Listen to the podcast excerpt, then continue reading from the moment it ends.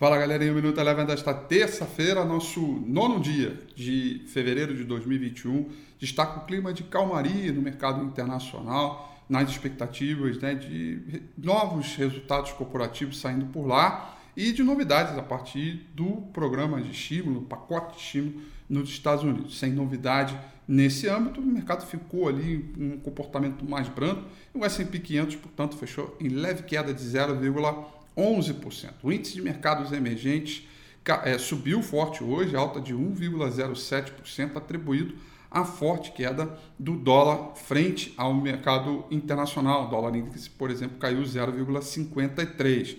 Petróleo também alta em função da queda do dólar, alta de 1,02%. Por aqui, a nossa moeda sofreu valorização depois de um leilão aí de 1 bi é, de dólares de swap no, do Banco Central, forçou a moeda para baixo e que estava trabalhando terreno positivo de maneira intensa, ele conseguiu dar uma boa acalmada.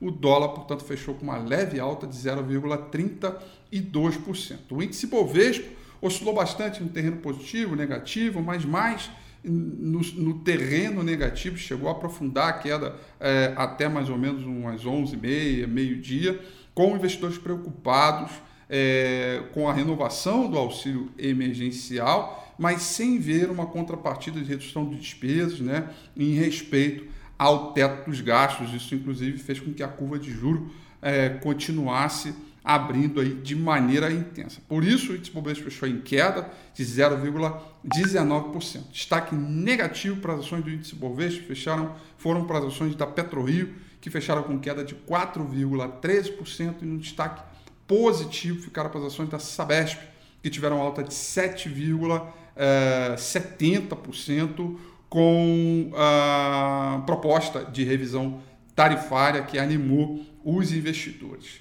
O Minuto Eleven fica por aqui. Quer ter acesso a mais conteúdos como esse? Inscreva-se em nosso site www.elevenfinancial.com e também siga a gente nas redes sociais. Eu sou Rafael Figueiredo e eu te espero no próximo Minuto Eleven.